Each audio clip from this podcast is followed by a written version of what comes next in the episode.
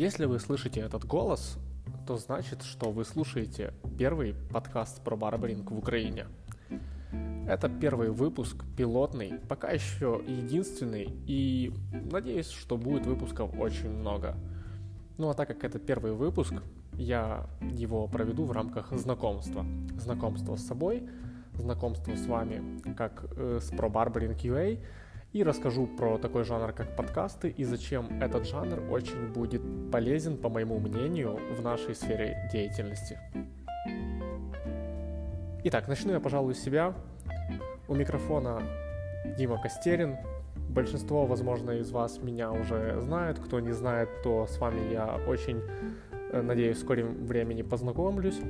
Дело в том, что я стригу я занимаюсь барберингом с 2013 года. То есть с 2013 года, если брать более конкретно, то это не барберинг, а парикмахерская деятельность. Сам же барберинг в мою жизнь внедрился где-то примерно 4-5 лет назад. А начиналось все с того, что на самом деле, будучи школьником, который заканчивает школу в 11 классе, я не особо знал, чем увлекаться и чем заниматься по жизни – Единственное, что я умел делать более-менее неплохо, это играть на гитаре и петь песни, которые мне нравятся и нравятся людям. Но, будучи реалистом, я понимал, что в музыке, как бы в нашей стране, очень сложно пробиваться, а поэтому сделал для себя такой вывод, что нужно, наверное, как-то немножко поплыть по течению. Настолько был такой вывод, что даже не переживал, что меня призовут в армию. Подумал, ну, возьмут, значит, возьмут. Но жизнь меня от армии очень сильно бережет, как я вижу, хотя я не особо и сопротивляюсь. Но как-то так получается. И однажды мама ко мне подошла и сказала, что есть такой варик, что можно поступить в ПТУ, где учат парикмахерскому искусству по очень хорошим условиям. Проучиться там год, получить диплом и с возможностью устроиться в дальнейшем на работу и дальше развивать эту тему. На тот момент мне это не казалось чем-то интересным, но с другой стороны, мои показатели по учебе оставляли желать лучшего. И я, недолго думая, подумал все-таки немножко и согласился. Тем не менее, что такое год в общей практике?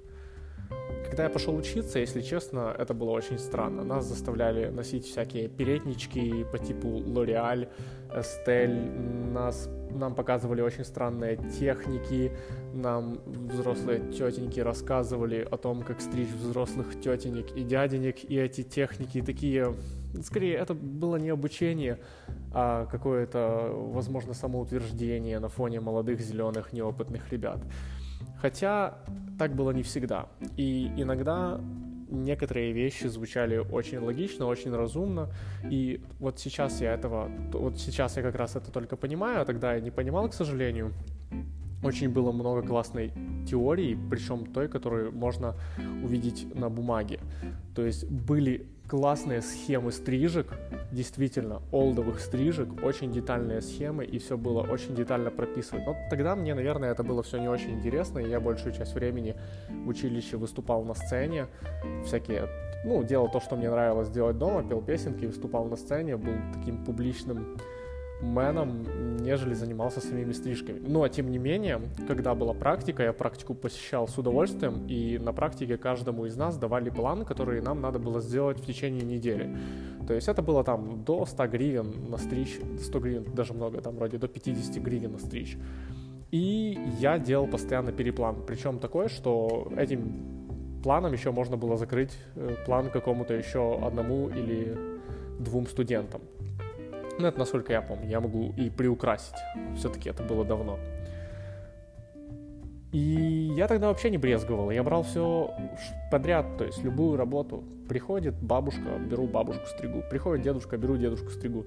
На кого-то покрасить, крашу. Единственное, что я терпеть не мог, это вот эти коклюшки крутить. Нас заставляли накручивать волосы. Может, вы помните, а старая учительница, которая выглядит как барашек с максимально закрученными волосами.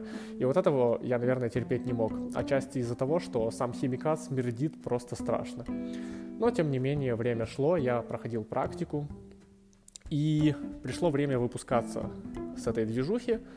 И что я вам скажу? Выпускаясь с этой движухи, я был уверен на 75-85%, что я не буду заниматься стрижками в дальнейшем. А значит, что нужно делать дальше? Дальше нужно, значит, что-то думать.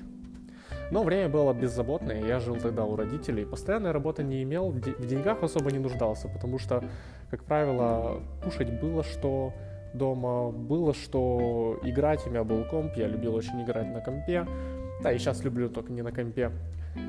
То есть было всегда тепло о таких высоких вещах, как арендная плата, еда, коммунальные услуги, и я тогда, ну, как и, наверное, большинство, наверное, не задумывался. Но было такое время, как раз хорошее лето, и было очень много музыкальных фестивалей. И на один из них я попал, он назывался тогда Best City. Проходил он тогда в Днепре, и его, помню, на тот момент организовывала партия регионов. И я попал на такую вот э, штуку, что я мог поехать туда бесплатно, оплатив только жилье в гостинице. А на, тот момент это было три не трое, а двое суток 500 гривен, что это были, ну, как бы средние деньги, но сейчас смотришь на эту сумму за, три, за трое суток, это, за двое суток, это смешно. И, я, и фишка вот этого предложения была в чем, что мог поехать по этой услуге я и взять по такой же схеме с собой еще 9 человек. То есть можете себе представить, это друзья и друзья друзей. И я, недолго думая, очень быстро мы собрали компанию и поехали. Тусовались, тусовались, веселились, пили, ну, как и все молодые ребята. Ну и по приезду я понял, что денег нет, остались некоторые нерешенные долги, а значит надо работать. Но как-то так получилось, что посмотрев на те работы, которые доступны мне были в момент после того, как я приехал с тусовки, и мне ничего не привлекало. Но все-таки как-то вот хотелось, наверное, самоидентифицироваться в рамках стрижки и пойти дальше по этому пути. И я подумал, что, наверное, все-таки, ну что я умею в жизни? Играть на гитаре, петь песенки. Хорошо, что еще? Ну, кое-как умею стричь. Хотя на тот момент стричь умею, это э, в контексте, который можно сравнять со мной, на то время лучше эти слова не употреблять. То есть я умел только держать расческу, ножницы и все. И понимал, что бока стрижутся машинкой, а верх ножницами. Ну, как- как-то так. Но, тем не менее, я взял волю в кулак, взял свой диплом, к сожалению, не красный, и пошел просто, реально, пошел ногами, не звонил, не писал, а ножками, двумя ножками пошел по городу вместе с дипломом, заходил в каждую парикмахерскую, рассказывал, здрасте, я Дима, у меня есть диплом парикмахера, и я хочу у вас работать. Но так сложилось, что я зашел в три парикмахерские, двоих мне отказали, даже не потому, что я был какой-то им неприятен, а потому что у них не было вакантных мест, и все места, которые были, у них были плотно забиты. Такое было время, что действительно в этой сфере работы более чем было достаточно. Но в третьей парикмахерской меня приняли две девчонки, которые были достаточно молоды. И после чего я понял, что они закончили такое же училище, но на года полтора, скажем, раньше меня. То есть они были на года полтора опытнее, чем я в этой сфере. И да, они действительно умели коммерческие стрижки стричь, они умели там делать всякие покраски, всякие укладки женские и прочую вот эту э, нужную в парикмахерской деятельности лабуду. На тот момент я этого, ну, либо умел очень плохо, либо не умел совсем. Поэтому они сказали, ну, будешь получать мало, но ты сможешь у нас учиться. Я такой прикинул, что к чему. Ну, я сказал, ладно, меня это устраивает. Не знаю, почему так сложилось, я тогда книг особо не читал, особенно мотивационных, но как-то жизнь сложилась так, что я уже в тот момент смотрел на более долгосрочную перспективу. Почему? Не знаю. Даже до сих пор э, ответ на этот вопрос я вам дать не смогу. Но и приходили всякие простые ребята, мужчины, я их стриг и часто получал по шапке. Почему? Потому что стриг я очень плохо. Просто кошмарно. Из троих клиентов два человека могли просто меня обосрать с ног до головы, и я себя чувствовал от этого очень некомфортно. И тут в какой-то момент появился на пороге человек от фирмы Estelle. И он такой говорит, ребята, у нас там намечаются новые курсы. Если вам интересно, можете пойти и посмотреть, послушать. Цена такая-то, такая-то. Я такой думаю, блин, это дорого. На тот момент там курс э, стоил вроде бы 2500-3000 гривен. Это повышение квалификации. И не спрашивайте, почему я пошел на повышение квалификации. Хотя мне надо было по факту учиться с нуля. Но суть в чем, что сейчас 2-3 тысячи гривен звучит достаточно, ну, легонько, так, не напряжно. Но на тот момент, а особенно для меня, 19-летнего, это были, ну, такое хорошее, достаточно сильное вложение в себя. И, тем не менее, я нашел эти деньги, я одолжил их у родителей. Мама сказала, бери, лишь бы учился. И я такой, спасибо, буду учиться. И пошел на эти курсы. На этих курсах была очень интересная мастерша, которая нам преподавала. И действительно, она открыла мне глаза на многие вещи. Она была достаточно опытная.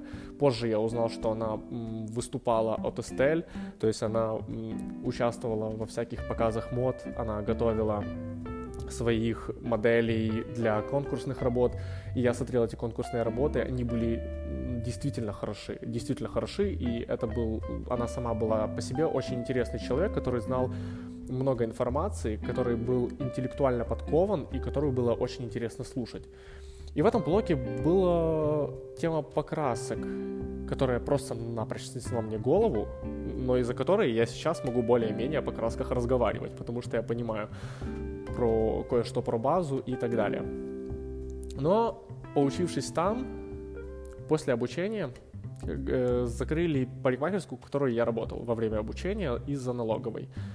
Так уж получилось, что они открыли свою, девочки открыли свою парикмахерскую сразу под боком у парикмахерской, в которой они раньше работали. И хозяину это не очень сильно понравилось. Ну, и так как работает у нас страна, очень легко было такую конкуренцию поджать. Вот. Ну, меня это достаточно расстроило на самом деле, но не так, чтобы сильно. Я человек, который смотрит чаще, чаще вперед, чем назад. Да и особо много денег я там не получал, но скорее не из-за того, что место было плохое, скорее из-за того, что я ни хрена не умел. Так вот, о чем я. После того, как я закончил обучение в Эстель, э, мастерша, которая меня обучала, Ирина Александровна, я назову ее имя, буду его помнить всегда, она сказала, Дима, не хочешь поработать у меня? А у нее был тогда действующий салон, который назывался Клео. Я такой, о, очень приятно, действительно. А на тот момент она была для меня и сейчас является большим авторитетом. И как это чувствовать 19-летнего пацану, когда твой авторитет в этой профессии – тебе говорит, что он хочет видеть тебя в своей команде. И, конечно же, я сказал да, ответил да, я очень хочу. И пошел работать к ней в Клео. Там были две девочки еще работали и девочка-администратор. И что вы подумаете в итоге? Наверное, что я научился в Эстеле стричь, пришел и все такой молодец, работал в салоне, потом перебрался в барбершоп. Нет, Придя в Клео, я столкнулся, в принципе, с той же проблемой, которая была до этого в простой парикмахерской. Это проблема кривых рук. То есть, да, я уже был более подкован, я уже был немножко более опытен, я обладал больше информации, чем до этого, но, господи, реально, у меня девочки приходили с мамами на меня жаловаться и плакали мне бывало даже угрожали расправой. Ну, расправа это жестко звучит. Ну, типа, отмудохать меня хотели. Бывало и такое. Бывало такое, когда у тебя заключенный бывший стрижется под короткую стрижку, ты его стрижешь плохо, а, и ты понимаешь, что тут в принципе запороть сложно, но ты поришь, и ты понимаешь, черт, да он вдвое больше, чем я. И, короче, как-то так все обошлось, но морально я был очень сильно потрепан. После чего я пошел осознанно на второй курс э, по удлиненным стрижкам. И там я познакомился с двумя вещами в своей жизни, которые оставили отпечаток на моей деятельности. Первое. Э, там я действительно начал понимать, как работают оттяжки, углы и все остальное. Хотя и не полностью, но я начал там это понимать. И второе, именно на втором курсе платном я познакомился с барбер-культурой. Да, я что-то до этого мельком об этом слышал, но никогда сильного значения не применял. но там я конкретно познакомился. Потому что я, если честно, себя постоянно чувствовал в этих всех салонах, как не в своей тарелке. Больше себя ощущаешь какой-то комнатной собачкой, которая просто здесь есть для того, чтобы скрасить весь колорит салона красоты. Но на самом деле, нужен ли ты здесь? Вот это уже спорный вопрос. И я себя ощущал таким вот чуваком, на которого очень приятно смотрят женщины, и очень неприятно смотрят мужчины, когда видишь, что ты там работаешь. И это все очень сильно сбивало с толку, особенно когда тебе 19 лет.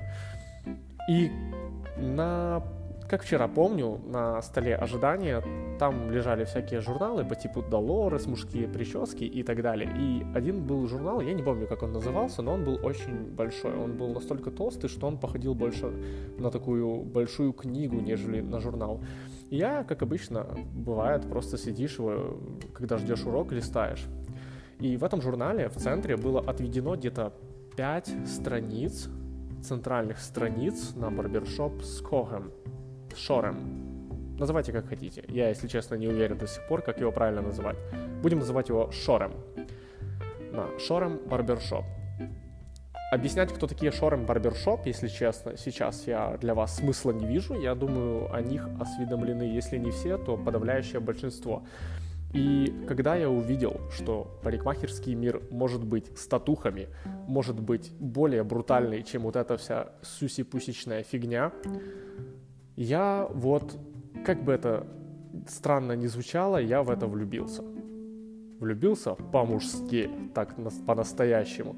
Я понял, что если я и хочу быть мастером в этой движухе, то я хочу быть мастером, который будет походить на вот таких вот чуваков. И это не было связано с татухами или не было связано с каким-то общим внешним атрибутом, за который мы любим шорем, да, или там за олдскульность. Это скорее было связано с такой духовной свободой что они, вне зависимости от каких-то мнений или стереотипов, не ограничивали себя в выборе одежды и выборе, выборе классического стиля. И, наверное, вот эта идея мне тогда действительно понравилась и была действительно для меня вот по душе.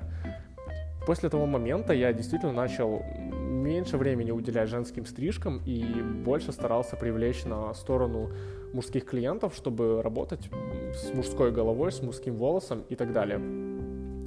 И после этого у меня действительно начало получаться. Когда я был максимально замотивирован, когда я увидел свое место в жизни, а я действительно тогда увидел, а увидеть свое место в жизни в 19-20 лет, извините, до сих пор многие э, молодые ребята не могут себе найти место и применение, не знают, чем занять себя ни вечером, ни по жизни. А тогда это было просто что-то что снесло мою крышу. И с того момента я отчетливо понял, что я буду двигаться в этом направлении. И в этом направлении я до сих пор и двигаюсь. Хоть и направление само модернизировалось со временем, но мы двигаемся в том направлении, наверное, большей части из-за Шорем Барбершоп. После завершения второго курса после того, как даже после второго курса у меня хоть и лучше получалось работать, чем после первого и после второго, но все равно были жалобы, я понял, что тут что-то не то. И я делаю одно и то же без заведомо каких-то результатов. А значит, нужно поменять стратегию мышления да, в своем обучении. Шел уже второй год профессии, которую я пытался обуздать. И я подумал, что нужно, наверное, что-то поменять. Возможно, та цена за стрижку не соответствует тому навыку, который я даю, и наоборот, тот навык, который я даю, не стоит столько, сколько хотят люди, и из-за этого они стрессуют. А значит, наверное, нужно начать с чего-то простого. И я намеренно пошел на биржу труда, стал в поиске самой простейшей какой-то парикмахерской, чтобы я туда устроился работать, и я мог обслуживать простых клиентов, которым не нужно все, весь этот пафос, которые не будут говорить, что у вас цены киевские и так далее, хотя цена стрижки была мужской 40 гривен на секундочку. Подумайте, насколько все поменялось. Вот. И биржа труда сразу же мне мужик за компом говорит, что есть два вакантных места, делает мне распечатку, говорит, что в любом случае хочу я или нет, на эти два вакантных места я должен сходить, как минимум, чтобы получить отказ. Я такой, окей, все равно без работы сижу. И пошел. Первый это был тоже салон красоты. И он был оборудован очень круто. Я, когда поднимался по лестницам, я понимал, что между пролетами лестниц там у них чертов декоративный фонтан, а на втором этаже чертов евроремонт. А на то время, это где-то примерно 2012-2013 год, нет, это был 2013-2014. Это было, ну, как сказать, не то чтобы дорого, а до дорого, вы должны это понимать.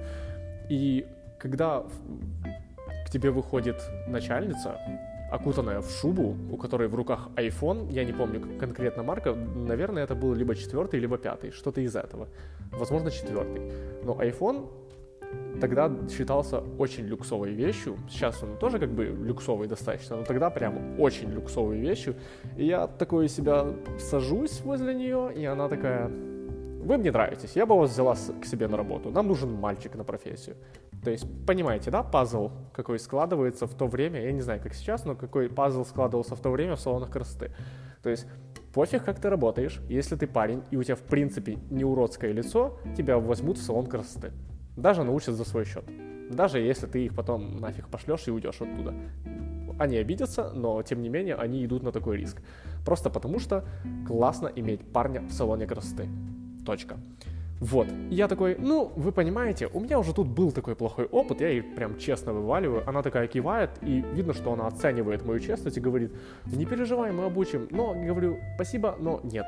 Давайте я все-таки пойду по своему плану действий, потому что я себя чувствую стагнирующим человеком, который застрял на одной точке и с нее не может выбраться.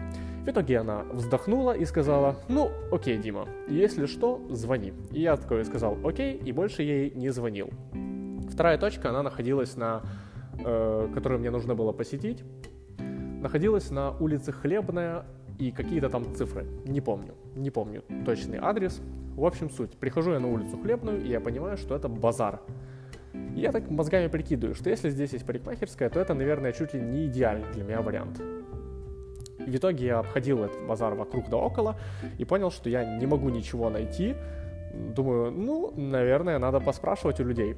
Начинаю спрашивать у людей, и одна из продавщиц показывает мне пальцем, куда нужно пройти. Я такой, окей, спасибо. Как только я туда захожу, я попадаю в рай своих мечтаний. Это чертова парикмахерская внутри мясного павильона. Для тех, кто не в курсе и покупает в основном эм, продукты питания в супермаркетах, объясню, что мясные павильоны – это павильон, где очень много людей, где прилавки открытые и где мясо разделывается примерно в том же месте, где и продается. В мясном павильоне, как правило, есть своя лаборатория для животных, но те условия, в которых они продают, ну, не очень-то и санитарно устроенные, чтобы вы себя понимали. Как минимум из-за того, что на мясных павильонах очень большое количество алкашей, бомжей и бродячих собак. Вот. И именно внутри этого места, именно внутри этого санитарного ада находилась парикмахерская. То есть не рядышком, не где-то около, не где-то за углом, а именно, черт подери, внутри. И там было два выхода. Один выходил на улицу, на внешний рынок, а второй выход выходил во внутренний рынок, именно в место, там, где разделывают и продают мясо.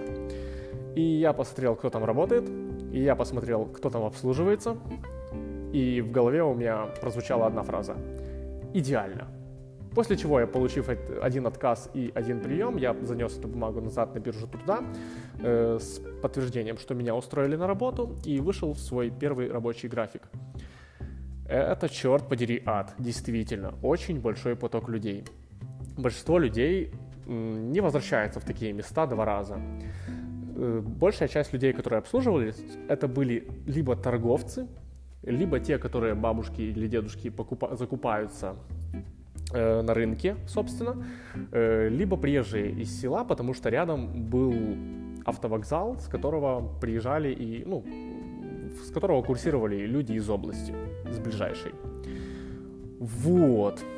И что я там наблюдал? Наблюдал такую картину, что рабочая смена у меня была там вроде бы 6, нет, 5 через 2, и выходной был один в воскресенье, второй в понедельник, что было, в принципе, достаточно комфортно.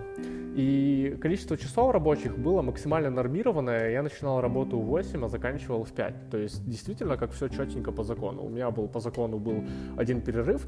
И в чем суть? Что мне не выплачивали процент от наработанных денег хоть даже я там постригу миллион человек. Все, что я там получал, это 1350 гривен в месяц. Друзья, я уточню, даже на 2014 год это чертовски маленькие деньги. Благо меня спасала ситуация, что я жил с родителями и в принципе особо в деньгах не нуждался. Ну как, как парень 20 лет, мне этого в принципе хватало. Второе. Это была первая парикмахерская, которую я до сих пор вижу, в которой действительно функционирует рабочий кассовый аппарат. То есть все стрижки, которые вы там делаете, они прогоняются через кассовый аппарат. В свою очередь, кассовый аппарат два раза в день дает информацию в налоговую. А это значит, что вы перед тем, как поступить на работу, вас отправляют учиться работать на определенном кассовом аппарате, выбивать чеки, делать инкассацию, X и Z отчеты. Вот так вот. И перед тем, как вы закрываете парикмахерскую, вы обязательно должны сделать э, вроде бы Z-отчет это называется, и подождать явного сигнала, пока кассовый аппарат не передаст все налоговую. Если этого сигнала нету, значит сиди и жди этот чертов сигнал, даже если прошел час. Чаще бывало так. Вот. Третье. Клиенты. Клиенты — это вообще разговор для отдельного подкаста, мне кажется. Потому что большинство клиентов из тех, которых там обслуживались, это не совсем чистые люди. Не, не подумайте, никаких злых помыслов мне про них не говорить, но действительно стрижка стоила там мужская 20 гривен, женская 25, и вот, вот эти люди на эту скажем, ценовую категорию, ну, они так, в принципе, и выглядят. Сейчас не особо что-то поменялось. Посмотрите на экспресс-парикмахерские, кто там обслуживается. Я не говорю, что все, но большая часть людей это, а, либо те люди, которым нахрен не нужна стрижка в принципе, которым нужно просто волосы укоротить, б, либо люди, которые, ну, плохо плохо стоят на ногах в финансовом плане э, по разным причинам. Я никого не хочу осуждать, обсуждать и так далее, но это просто такое вот экономическое сословие людей. И третье, четвертое. Что там было такого, что сразу буквально в пяти метрах от парикмахерской там наливали бухлишко всяким алкашам. И они, как правило, любили его хыльнуть, да, как по-украински так можно сказать и прийти стричься. И, как правило, они еще не выкупая, что они пьяные, садятся в кресло, а потом встать с него не могут. Ситуаций таких было просто масса. Пьяный чувак, который заходит, это, в принципе, там такая типичная норма. Бывало, заходили заключенные, которые э, угрозами мне пытались сообщить, что если я их м- ровную челочку неправильно постригу, то они мне машинку о голову разбьют. Да, действительно, друзья, такое было. Э, бывало такое, что пьяные женщины обсыкались в кресле от того, что они просто уже нифига не чувствуют. Да, бывало такое, что и вытирать такое приходилось. И самое удивительное, что в таком месте еще на тот момент функционировал маникюрный салон. Казалось бы, куда интереснее, так интереснее всегда есть куда. И шутки про то, что там мясо из ногтей выковыривают, нет, не шутки. Так действительно все было. В общем и целом, действительно в таком месте я проработал год. Ровно год. Причем ровно. И все дело в том, что я был на месте, скажем, на декретном месте одной из женщин, которая там работала долго и работала весьма с такой завидной популярностью. У нее было очень много своих клиентов, и очень много из этих клиентов не обрадовались, когда я пришел на ее место, потому что, ну, как бы, я ушел не особо с киловым чуваком и пришел не особо с киловым чуваком. Я не могу сказать, что я там научился стричь, но некоторые вещи я при, таких, при таком потоке людей научился делать очень хорошо. А поток людей там, ребята, мог достигать до 50 человек за рабочую смену. Что я научился из такого места, это, во-первых, работать с очень, с очень, очень, очень, очень проблемными клиентами, с конфликтами, если можно так выразиться. Это первое, что я научился. Второе, я научился понимать время своей работы, начало, конец и держать темп. Это второе, что я научился. И третье, что я научился делать, это ну, соблюдать рабочий график, потому что когда это первая работа, это сложно делать, но когда ты начинаешь приходить на работу вовремя, уходить вовремя, вырабатывается какая-то внутренняя дисциплина. И за это я этому месту очень благодарен. Вообще я благодарен этому павильону, потому что большая часть трэшовых воспоминаний именно касается его, потому что такого места надо еще просто поискать. Вот, и после того, как я проработал там ровно год, пришел, пришло время перемен, так сказать. Или, если высказываться по-умному, настала точка бифуркации, когда нужно что-то поменять. А на самом деле те э, женщины, которые со мной работали, они были, ну, я бы не сказал, что они были старые, но они были вот эмоционально подавлены.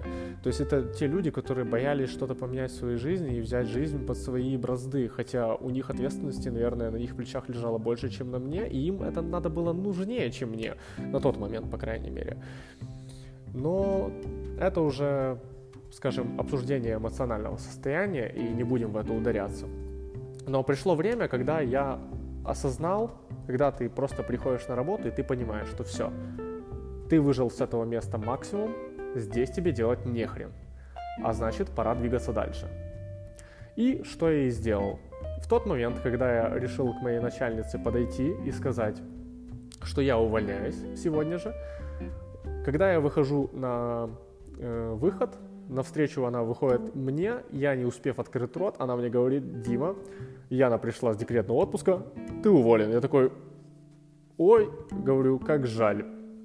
Я только что это вам хотел сообщить. Она такая на меня посмотрела, хм, ну и прекрасно, зайдешь до конца дня, в бухгалтерию заберешь свою зарплату. Я так подумал, что раз уже все так сложилось, значит сама судьба меня отсюда выпихивает. После чего я выложил объявление на WorkUA, что я ищу работу мужским мастером-барбером.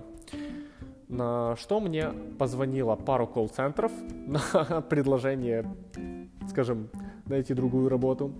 И позвонил один салон красоты, который мне вышел на встречу. Сказали, что мы будем искать больше мужских клиентов, но женских клиентов тоже придется стричь. То, что они пошли мне навстречу, мне понравилось, и я решил пойти навстречу им.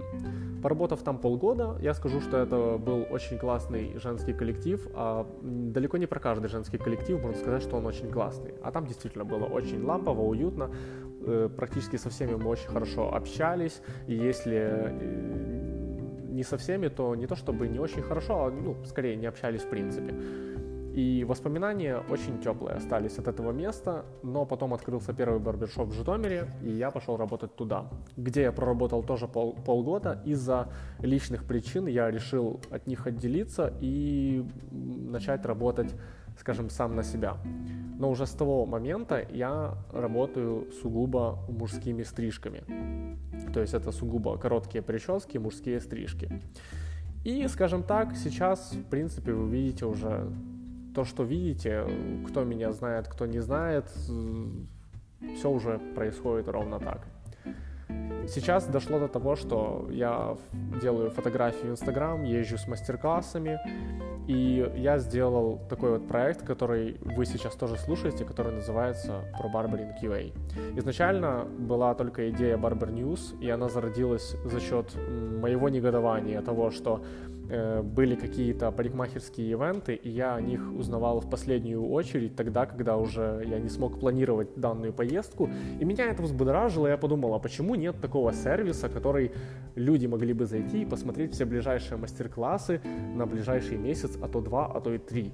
То есть, в принципе, все ближайшие мастер-классы. И я решил создать такую инстаграм-страницу, после чего у меня были видео на YouTube, которые вы тоже могли видеть, а если не видели, то переходите на YouTube, прописывайте про Barbering QA, находите канал, подписывайтесь, смотрите видосы.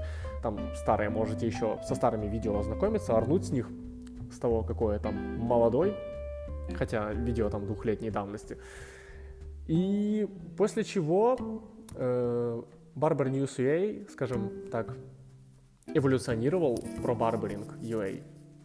Я решил сделать общий скажем, такой контент-маркет, где который может вылиться в что-то действительно серьезное, который не просто будет там чатиком в Телеграме или чатиком в Вайбере или просто чем-то, э, таким конкретно личным. Я хочу, чтобы это была общая движуха, где в дальнейшем сможет публиковаться мастера, которые хотят донести качественные обучения или хотят показать свои качественные видео. Единственный э, нюанс это то, чтобы это все было достаточно качественно.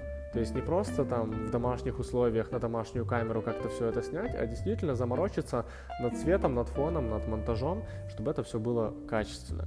Это единственный нюанс. И вот эту идею основную про Barbering UA в себе и несет, чтобы статьи были качественные, чтобы информация была качественная, чтобы мастер-классы, которые мы рекламируем, тоже была качественная. И э, речь о подкастах. Почему я решил создать подкаст? Э, потому что это уже на протяжении где-то полгода, это такая моя внутренняя мечта. Я давно хотел подкаст, я просто очень люблю этот жанр. Э, для вас я э, коротко объясню, что такое подкаст. Подкаст — это длинные аудиодорожки, мож, могут быть и видеофайлы. Длинные аудиодорожки, которые могут идти от 30 до минут до часу, в которых обсуждаются определенные темы и часто с интересными людьми. Первый этот подкаст, который вы слушаете, я записываю сам, потому что это знакомство мое с вами, и так оно должно быть. Но в дальнейшем я буду выбирать интересные темы, приглашать в запись людей, и мы будем с ними это все обсуждать. Поэтому мне очень важно, чтобы вы были, держали руку на пульсе и все это слушали, потому что есть очень много опытных мастеров, которые могут поделиться с вами. Да, сейчас период карантина, и многие мастера записывают э, прямые эфиры, но опять же, я люблю, когда все статично, качественно, потому что над эфиром можно, скажем, сильно не заморачиваться. Это можно снимать дома, в домашних условиях, э, можно никуда особо не выходить, не заморачиваться со светом, можно особо не готовить тему и просто там высказывать свои мысли по поводу этого. И да, такое тоже может быть, и такое тоже может быть полезно, но я хочу, чтобы все было вот качественно. Да, возможно, я какой-то перфекционист душе, но уж какой есть, простите. Э, и мне будет интересно в последующих выпусках приглашать э, людей, которые могут обсудить те или иные темы, например, даже тему о стерилизации инструмента, ту же тему о карантине обсудить, ту же тему о клиентах, как работать с клиентом, как нарабатывать, э, обсудить рекламу. И я думаю, вам это тоже будет интересно. Как слушать подкаст? В моем понимании прослушивание подкаста Самым идеальным это поход на работу. Но сейчас с этим трудности, так как большая часть страны закрыта на карантин и все сидят дома. Поэтому как дома слушать подкаст? Подкаст легко слушать, используя его как второй экран. Допустим, делая какую-то механически статическую работу и параллельно в ушах слушать подкаст. Мне, например, заходит слушать подкасты дома, если я условно мою посуду или прибираюсь или делаю еще что-то такое что не требует моего полного внимания, и часть внимания я смогу уделять на прослушивание той или иной темы. Вот. И я хочу приучить наших ребят тоже слушать такую э, форму медиа. Почему? Потому что вот в таком обширном, э, в обширной форме можно очень-очень-очень качественно и очень э, четко обсудить ту или иную тему, которая может интересовать многих. Плюс мне очень нравится, что на подкастах именно зависает более такая вдумчивая аудитория, то есть это не аудитория, которым подавая видео по 5-10 по минут, это действительно люди, которые готовы сидеть час-полтора и слушать разговор на ту или иную тему. Поэтому, друзья, призываю вас слушать подкасты, и в частности подкаст про Barbering UA. Все, а сейчас, наверное, на этой ноте стоит закончить мой монолог, так сказать, потому что я уже начинаю себя чувствовать немножко сумасшедшим, разговаривая о всем об этом. Я очень рад, что для, э, для тех, кто слушал, я очень рад, что вы дослушали до конца, и хотел бы, чтобы вы остались на последующие выпуски. Ну, а с вами был подкаст про Барбаринг UA. Будьте с нами, держите руку на пульсе. Пока.